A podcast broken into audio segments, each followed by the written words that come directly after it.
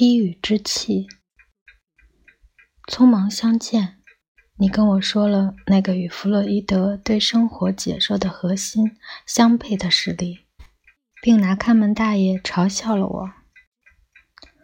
我迷惑了，用两天的时间思考你说的话，我依然迷惑。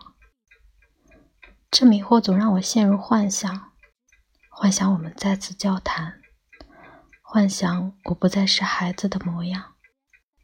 幻想我用女人的思维为你营造舒服的氛围，并祈求你让我从你的脚边扶到你的膝前。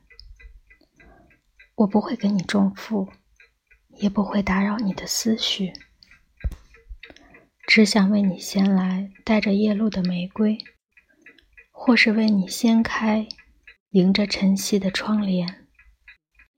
我无用。却还能做点什么？你知道我为何如是说吗？你讲到人是虚无时，我自认为是窥到了什么。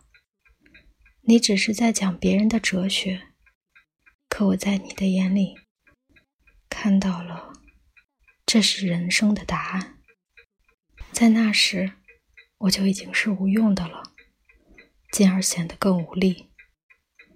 在你面前，我就是个站着都无力的人，依然没有资格，依然不完整的我，打算用一年的时间找全自己。离开那日起，到再次回来为止，一年不长，也不短，无需等待，也没有期盼。